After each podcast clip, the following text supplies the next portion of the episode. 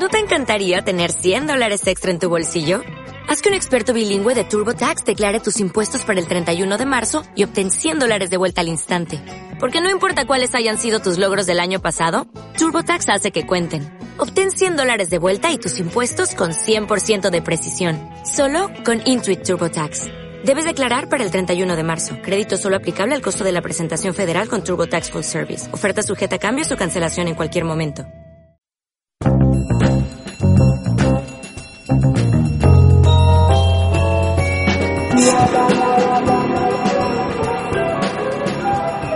Es un gusto saludarles amigos y amigas quienes nos siguen a través de este espacio de Radio Revista Diálogos, en el que llegamos a varias provincias del Ecuador gracias al apoyo de varias radioemisoras que ustedes las siguen en cada uno de sus hogares. Estamos en Tungurahua, Cotopaxi, Chimborazo, Bolívar, Zamora, Loja, gran parte de la Amazonía y es un gusto llegar de esta manera con todos ustedes.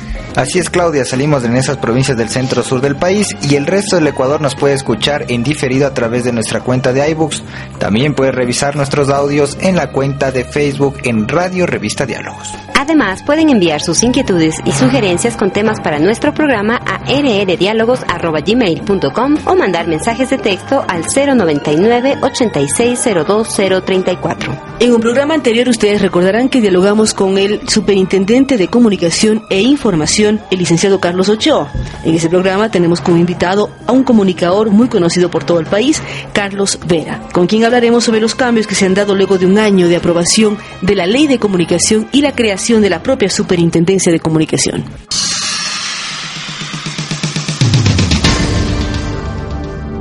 Amigos de Radio Revista Diálogos, estamos con Carlos Vera, conocido comunicador, actualmente metido en temas políticos. Carlos, en área de comunicación el país acaba de vivir el primer año de la ley de comunicación. Este programa llega a una serie de provincias, tanto en el centro como el sur del Ecuador.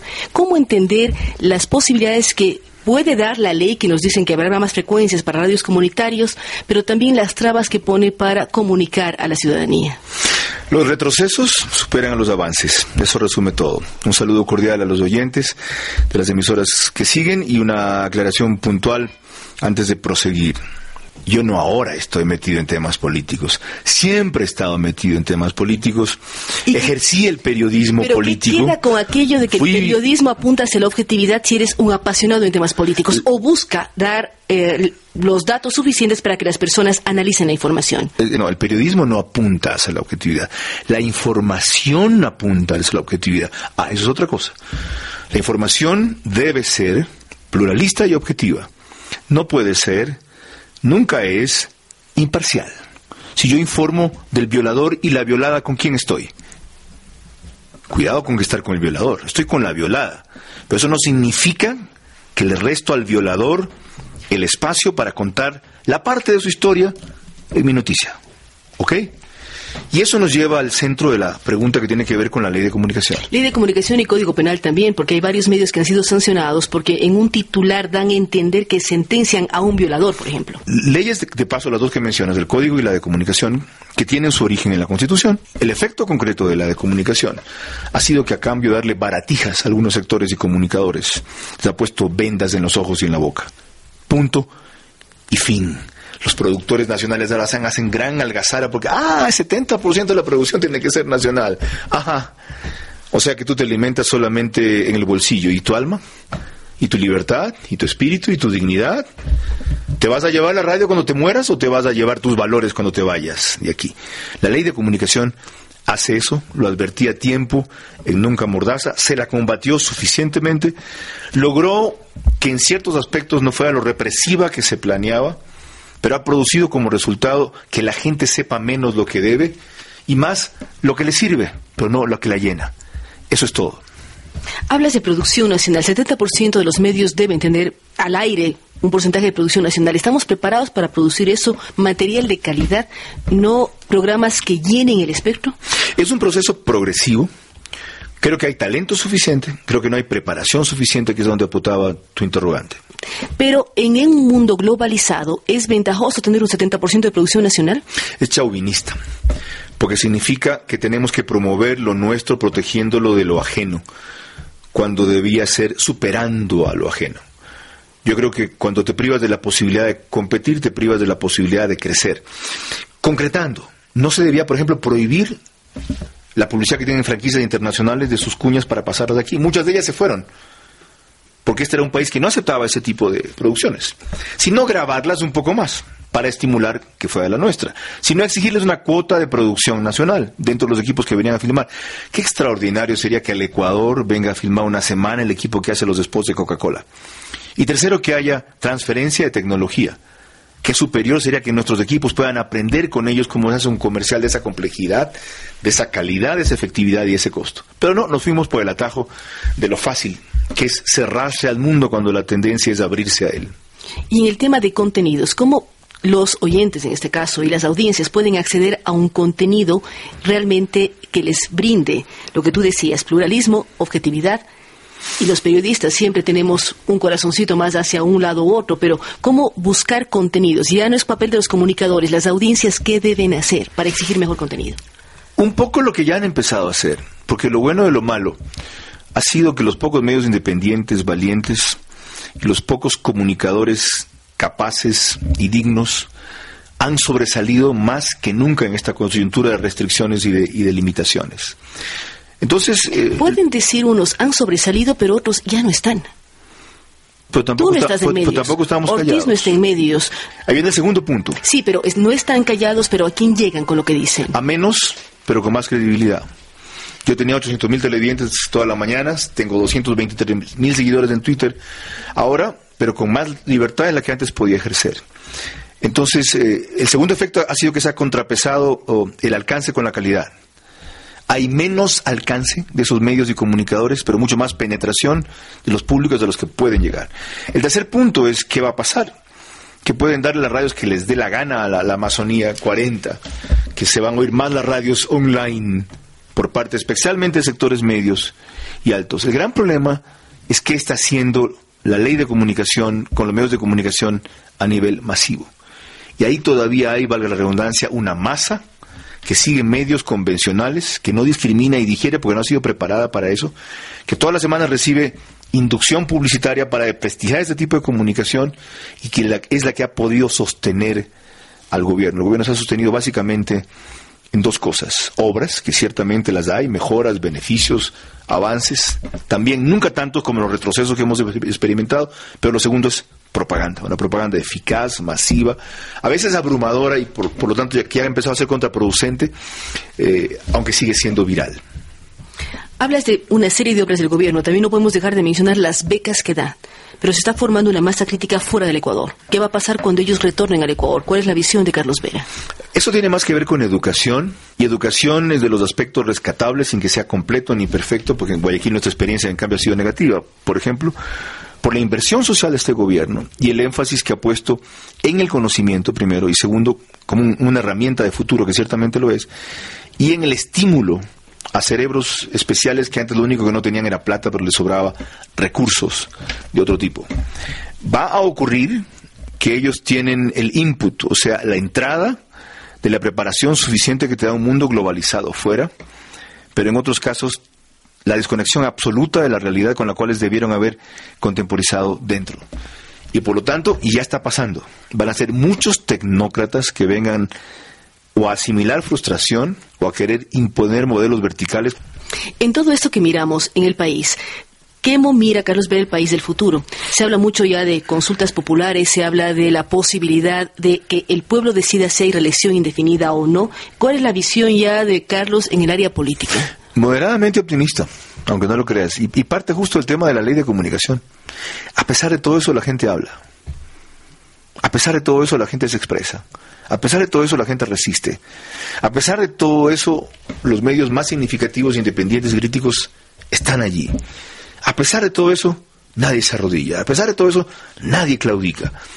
Lo que la gente espera, lo que la mayoría espera en el Ecuador, la mayoría inconforme, corta pero mayoría, 55%, con lo que ha sucedido, es que haya una plataforma aglutinante de sus anhelos para un futuro de progreso en libertad, que respete lo poco y rescate lo poco bueno que se ha hecho en este periodo, pero libere lo demasiado excelso que se ha represado ahora Y la gente está esperando eso. Dicen que la gente está aborregada, letargada. No, no, no, la gente sabe, aprendió las lecciones. Ya no sigue a cualquiera ni tan rápido, no le entrega su voto fácilmente a ningún líder. Saben que lo lanzan del avión sin paracaídas. Tan pronto se forma una alternativa mejor, que no es nada complejo, por los reveses que ha tenido el gobierno. Un equipo, una campaña, una causa y un líder fuerte para abanderarlo. Ese 55% va a crecer a 65% y se va a ver representado.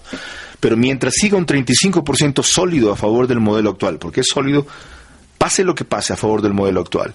En elecciones tenga el candidato la posibilidad de ellos de crecer un 10% siempre, tenga 45%. El otro 55% se reparta entre 3 o 5. Vamos a repetir la historia de Nicaragua, que Ortega con 38% ganó la presidencia, versus un 62 dividido en 5. La historia que va a repetir eh, Bolivia, o la que también eh, se ha dado en Venezuela, aunque los candidatos minoritarios fueron secundarios. Entonces yo soy moderadamente optimista. Creo que la presión de la gente va a obligar a los líderes a ponerse a la altura del pueblo. Esta obligar a los líderes, ¿hasta dónde van a ponerse a la altura consiguiendo una unidad en un momento dado? Hasta el momento que lleguen a entender que es ahora o nunca. Eh, no es cierto que... Pero a Venezuela le costaron 12 años, por eso. Estamos en este modelo 15, 8. 15. No es cierto que no hay mal que dure 100 años. No es cierto que la dictadura cubana se iba a acabar enseguida, lleva 52. No es cierto que el peronismo se había muerto, el kirchnerismo está 11, 12 años en el poder. Eh, no es cierto que Evo Morales solo daba para dos presidencias, va para tres. No es cierto que cuando se el petróleo se cae el gobierno, no es cierto. Y además, eh, qué pobre razonamiento. O sea, apostarle a que el Ecuador se vuelva todavía más crítico en lo económico para que haya una reacción en lo social. No, no es cierto. No, no es cierto. Siempre el régimen encontrará recursos para financiarse y lo estamos viendo. Cosas que no se podrían imaginar nunca que está haciendo, las, va a hacer. Quitarle utilidades a los trabajadores, por ejemplo, ir al Fondo Internacional otra vez, por ejemplo. Entonces, en el momento en que la oposición, mejor dicho, los opositores, porque no existe oposición, entendamos, me incluyo, que el 2017 se juega el futuro del país y que eso se comienza a labrar el 2014 y que es una unidad real mínima posible ahora o nunca, van a cambiar las actitudes. Y yo creo que la gente les está empezando a sacudir y a espetar eso en la cara. Carlos habla de la posibilidad del 2017 y también habla de la obra del actual gobierno, que va a cumplir precisamente ocho años en enero. ¿Cómo eh, y hacia dónde la ley de comunicación, nuevamente tomando como tema, llega a los grandes sectores? Porque la ley de comunicación se ha analizado en universidades, se ha analizado en una serie de foros. Ecuador ha estado presente en Washington, en la CIDH. ¿Hasta dónde esta ley o la famosa libertad de expresión permea a los sectores más numerosos del país? A través de la publicidad mucho. A través de la información, poco. A través de lo que permite hacer con más facilidad la ley de comunicación, la gente se cree la propaganda, pero a la vez eso tiene un efecto contraproducente. Cuando la compara con la realidad, empieza el shock. Pongo un solo ejemplo. Se dijo que en mi tierra, en Manabí, la vía Jipijapa-Guayaquil, de 180 kilómetros aproximadamente, sería de cuatro carriles y de concreto. Es de dos, es de cuatro, es de cuatro en dos tramos, uno de siete y otro de cinco kilómetros. Nunca es, es de concreto. El 10% es, es de cuatro. Nunca es de concreto, correcto. Es de asfalto y se hizo en tres veces más el tiempo que debía, al doble de costo que debió haberse dado. Ah, pero como antes nunca estuvo tan bien, ¿les parece extraordinario? Claro, antes nunca hubo siete años petróleo de 100, antes nunca hubo un poder que controlara a los otros cuatro. Que haya una gran obra no es mágico. Es lógico dadas las circunstancias que ha tenido la suerte de enfrentar este gobierno. Pero también va a ser en algún momento su gran condena al ver la diferencia que hay entre la realidad y la publicidad. Y que la información que bloquea la ley de comunicación o que estimula a través de, de medios estatales sea tan unilateral, tan sesgada, es un boomerang que ya les ha rebotado en la cabeza y les va a rebotar más si no aprenden a hacer lo que no han aprendido en siete años y medio. Periodismo profesional y no ¿Y este periodismo momento se proselitista. hace periodismo de investigación en el país o no? Muy poco. Plan B, por ejemplo, diríamos que hace eso. Ocasionalmente uno que otro periódico, aisladamente una que otra emisora, sí un programa de televisión que se llama Visión 360 en Ecuavisa. Ellos hicieron un reportaje de denuncia sobre Pedernales. ¿Pedernales o Muisne? Muisne. Sí, a raíz del asesinato de un alcalde y tanto afectó al gobierno que se vieron obligados a atacarlos con cadenas. Entonces, eh, yo diría que hay un germen, pero muy disminuido. Y frente al aparateje que el gobierno tiene o las entidades de control tienen en el área de comunicación, está creada la Superintendencia de Comunicación e Información, la Cordicom y el Ministerio de Telecomunicaciones. ¿Cómo eh, se podría hacer que funcionen de manera efectiva para beneficio de las grandes mayorías de la opinión pública y no estén adscritos a un gobierno? No se podría por la extracción que tiene. En el Cordicom, cuatro de cuatro son subalternos de alguna manera el Ejecutivo, sus idólatras o admiradores.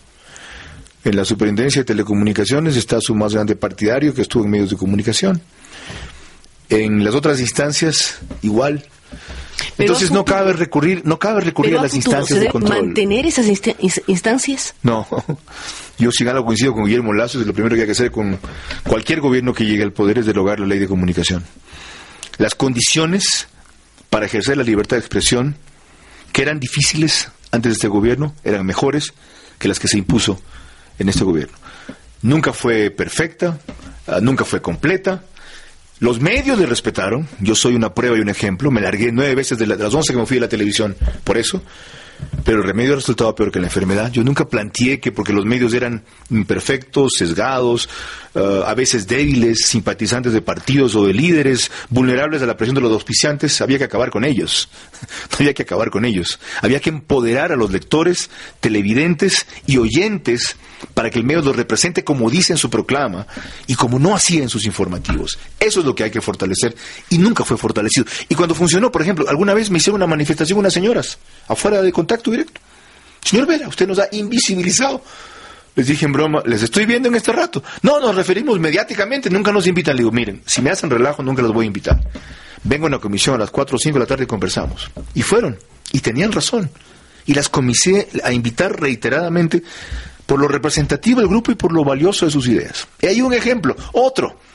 Ya, cuando se produjo la caída de Gutiérrez, una manifestación fue de Coavisa a reclamarle al canal que por qué no refresaba en el noticiero lo que estaba pasando en Quito. El canal rectificó y lo representó.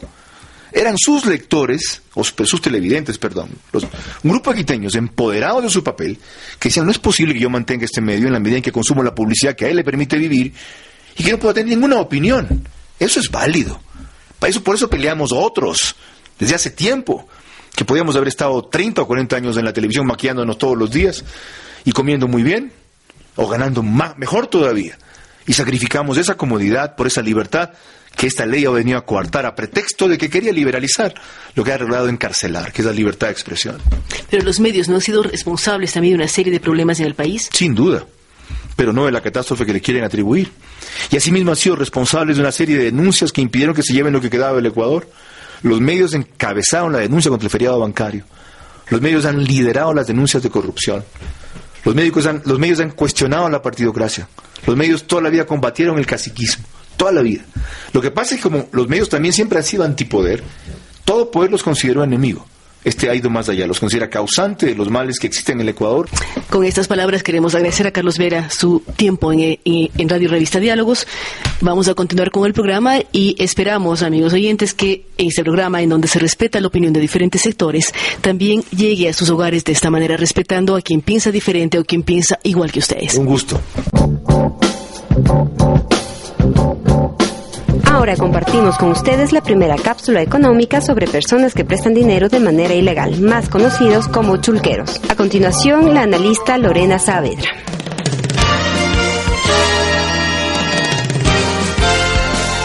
Soy Lorena Saavedra, analista económica, y estoy aquí para hablarles cómo evitar caer en manos de un chulquero. Todos tenemos necesidades de financiamiento y muchas veces creemos que no podemos acceder a crédito en entidades formales y terminamos cayendo en manos de un chulquero. Lo primero que tenemos que entender es por qué es, es peligroso, riesgoso y por ende negativo caer en manos de un chulquero. El chulquero no nos pide información, no nos pide garantías, no nos pide referencias bancarias y no nos pregunta para qué vamos a usar el recurso. Y todo eso le genera a él un riesgo al prestarnos dinero, que se traduce en que él nos cobre una mayor tasa de interés o que incluso a veces tome posesión sobre bienes nuestros sin ningún papel que intermedie esa relación. Entonces, lo más importante que tenemos que entender es que para poder dejar de caer en manos de un chulquero, es que nosotros sí podemos acceder a entidades formales y lo único que necesitamos para que ellos sí nos consideren como sujetos de crédito es recopilar cierta información que ellos nos van a pedir para ese financiamiento. Entonces, una de esas informaciones es cómo nos comportamos en el pago de nuestras obligaciones. Y a veces uno piensa que no va a poder entregar información al respecto, pero hay cosas muy sencillas que sí podemos presentar y que ya dan cuenta de que somos buenos pagadores. Una de esas es, por ejemplo, el pago de las letras de compra de electrodomésticos en casas comerciales. Todos hemos comprado electrodomésticos y seguramente tenemos las facturas de pago de esas letras. Al presentar eso ya nos hacemos sujetos de crédito y ya podemos dejar de estar en manos de un chulquero. Gracias. Luego de escuchar esta cápsula con la economista Lorena Saavedra, vamos a hacer una pausa musical para oír al grupo Jaya con la canción Luz de mi vida.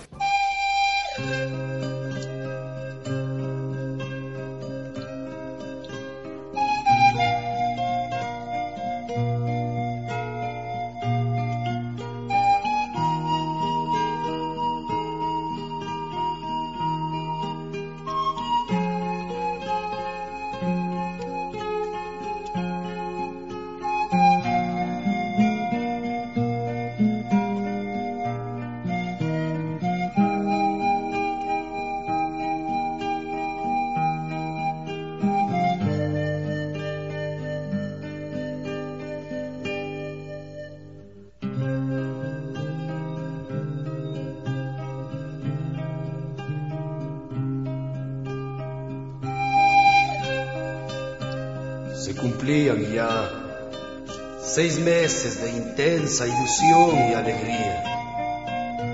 Te cuidé tanto, pero llegaste antes de tiempo, en medio de tanto dolor y sufrimiento. Ni un sonido te escuché decir, ni una lágrima brotó de ti. En mi interior, a Dios agradecía, estabas aquí. No importaba cómo, porque desde siempre ya te amé.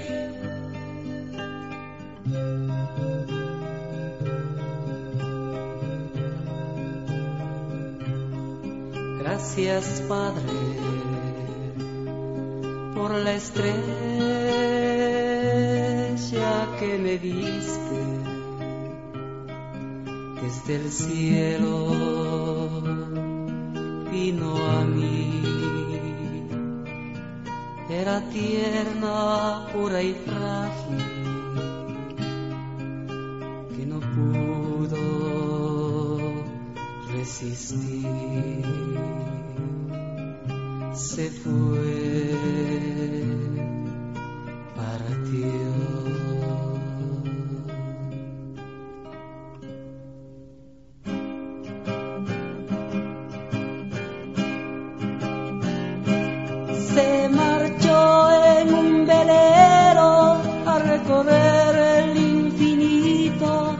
volverá jamás, lo sé muy bien.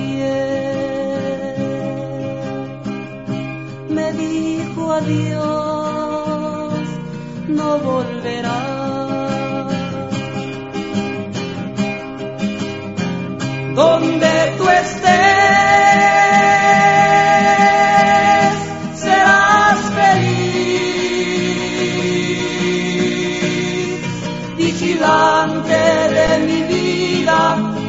Dios florecerás,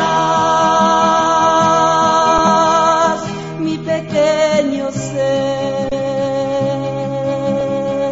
mi pequeño don, mi pequeño amor. Por el cielo es más hermoso, el horizonte estrena su mejor color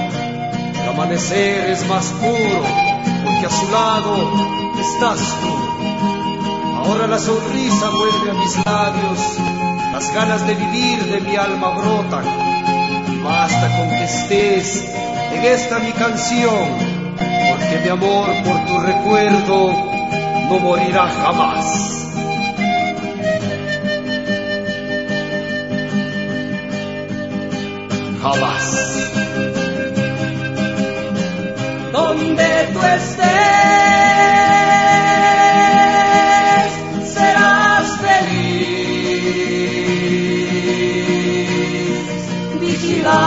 de mi vida, junto a Dios florecerás,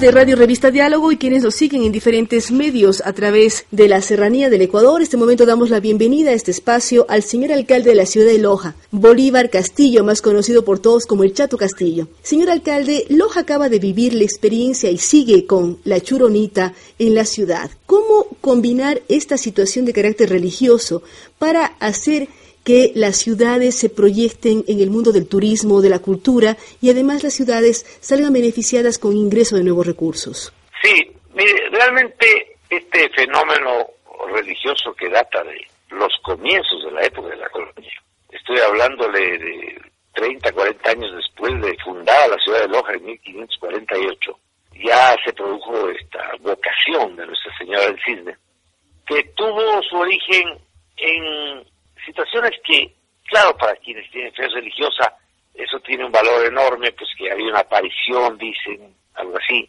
Pero en el fondo era esa forma de adscripción de los conceptos religiosos, sobrenaturales de nuestros indígenas hacia los conceptos propios de la religión católica, cristiana. Y ellos mandaron a hacer una imagen tallada por el famoso escultor español residente acá, Tío de Robles.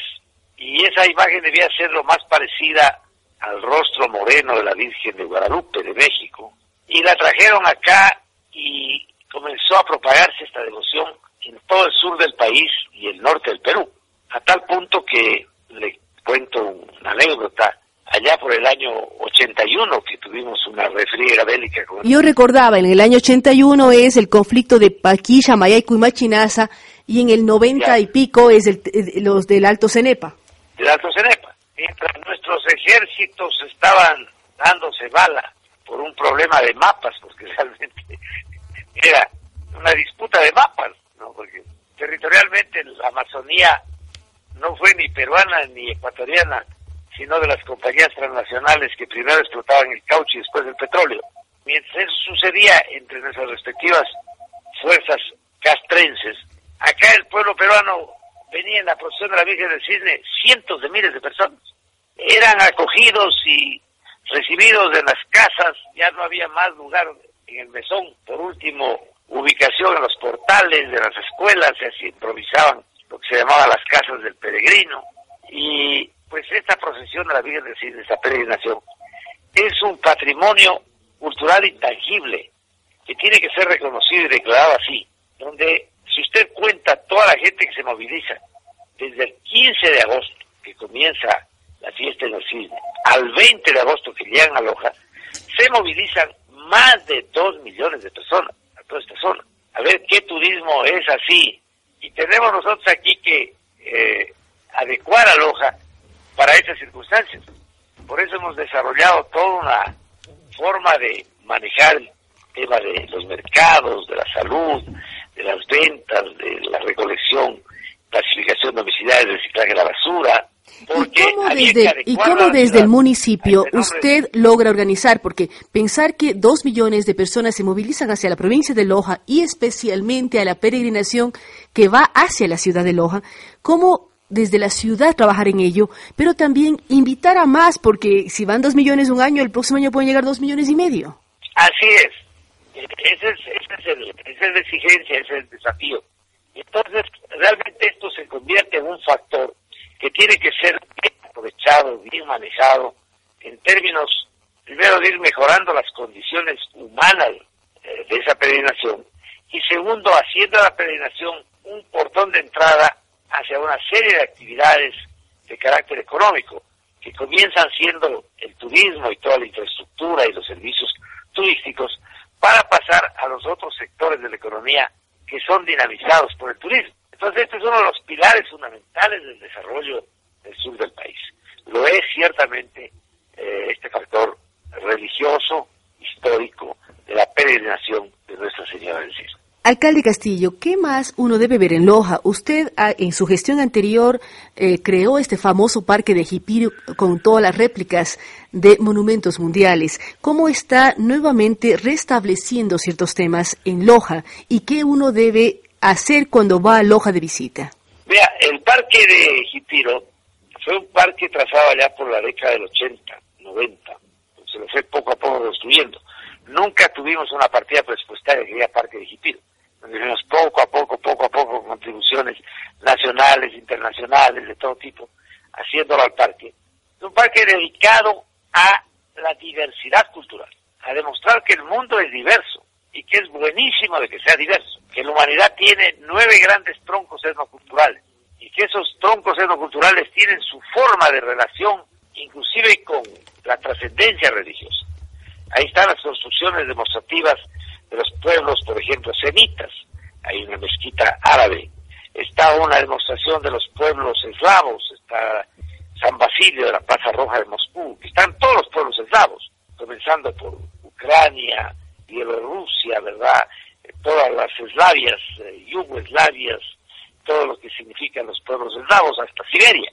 ¿no? Eh, luego está una construcción demostrativa de los pueblos indomalaicos, de los pueblos afrobantús, de los pueblos eurolatinos, de los pueblos mongólicos, de los pueblos iberoamericanos y angloamericanos y de los pueblos polinésicos. Entonces, ese parque está dedicado a la diversidad cultural, a dar una nueva visión de lo que debe ser la comunidad internacional, que debe organizarse en una forma de respeto a la diversidad etnocultural de la humanidad. De respeto y de aprecio a la diferencia. Claro, no solo se trata de respetarla, sino de apreciarla con entusiasmo. Saber que es buenísimo que el mundo sea diverso. Pero esos niños aprenden desde chiquitos que hasta para llegar a Dios hay diversas formas que están implícitas en las distintas culturas de los pueblos. ¿no? Y que eso es así y eso está bien, que eso no está mal, que no estamos obligados a querer estandarizar el mundo, que es lo que lleva a las guerras. Hay que encontrar una forma pluralista, diversa de organizar la comunidad internacional. Entonces es un parque temático, el primero que se habrá hecho, qué sé yo en dónde, pero, pero, pero me contaba un embajador, eh, embajadora angloamericana que estuvo acá, dice nuestro parque de Epcot no tiene tanto contenido político, decía ella, como tiene este parque, que es más chiquito que Epcot, pero que tiene un contenido político muy preciso y claro, decía ella político, yo diría, es un concepto etnocultural de lo que tiene que ser la comunidad internacional. Luego tenemos hacia abajo, hacia el norte, siguiendo a orilla y orilla del río Zamora, está el Parque Orillas del Zamora, que está dedicado a la diversidad biológica, a la naturaleza, a la biodiversidad. Entonces ahí tenemos el zoológico, tenemos el eh, orquidiario, el bromelario, un arboretum, todo un sistema de senderos que van a orilla y orilla del río Zamora hasta llegar al, extremo norte, la olla de Loja. ¿no? Eso es un parque que tiene más de unos, que será unas 40, un poco más de 40 hectáreas sumado todo. Uno debe visitar y conocer y dentro del propio país, alcalde, yo espero visitarle algún momento en la ciudad de Loja para poder conversar con mayor profundidad.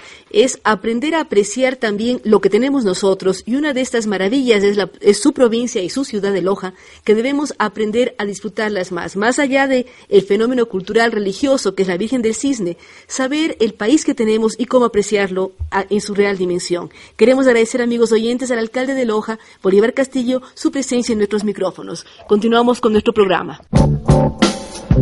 Gracias por habernos acompañado en esta nueva edición de Radio Revista Diálogos, en la cual hemos entrevistado al activista político y periodista Carlos Vera, al alcalde de la ciudad de Loja, la Centinela del Sur. Recordamos también que siempre se dice que quien no conoce Loja no conoce el Ecuador, el alcalde Bolívar Castillo o el Chato Castillo. Además, con la analista económica Lorena Saavedra, agradecemos también a nuestros colaboradores, Paulina Egas, Daniel Castillo y Eduardo Mendoza. Con ustedes, hasta la próxima semana. ¿No te encantaría tener 100 dólares extra en tu bolsillo? Haz que un experto bilingüe de TurboTax declare tus impuestos para el 31 de marzo y obtén 100 dólares de vuelta al instante. Porque no importa cuáles hayan sido tus logros del año pasado, TurboTax hace que cuenten. Obtén 100 dólares de vuelta y tus impuestos con 100% de precisión. Solo con Intuit TurboTax. Debes declarar para el 31 de marzo. Crédito solo aplicable al costo de la presentación federal con TurboTax Full Service. Oferta sujeta a cambios o cancelación en cualquier momento.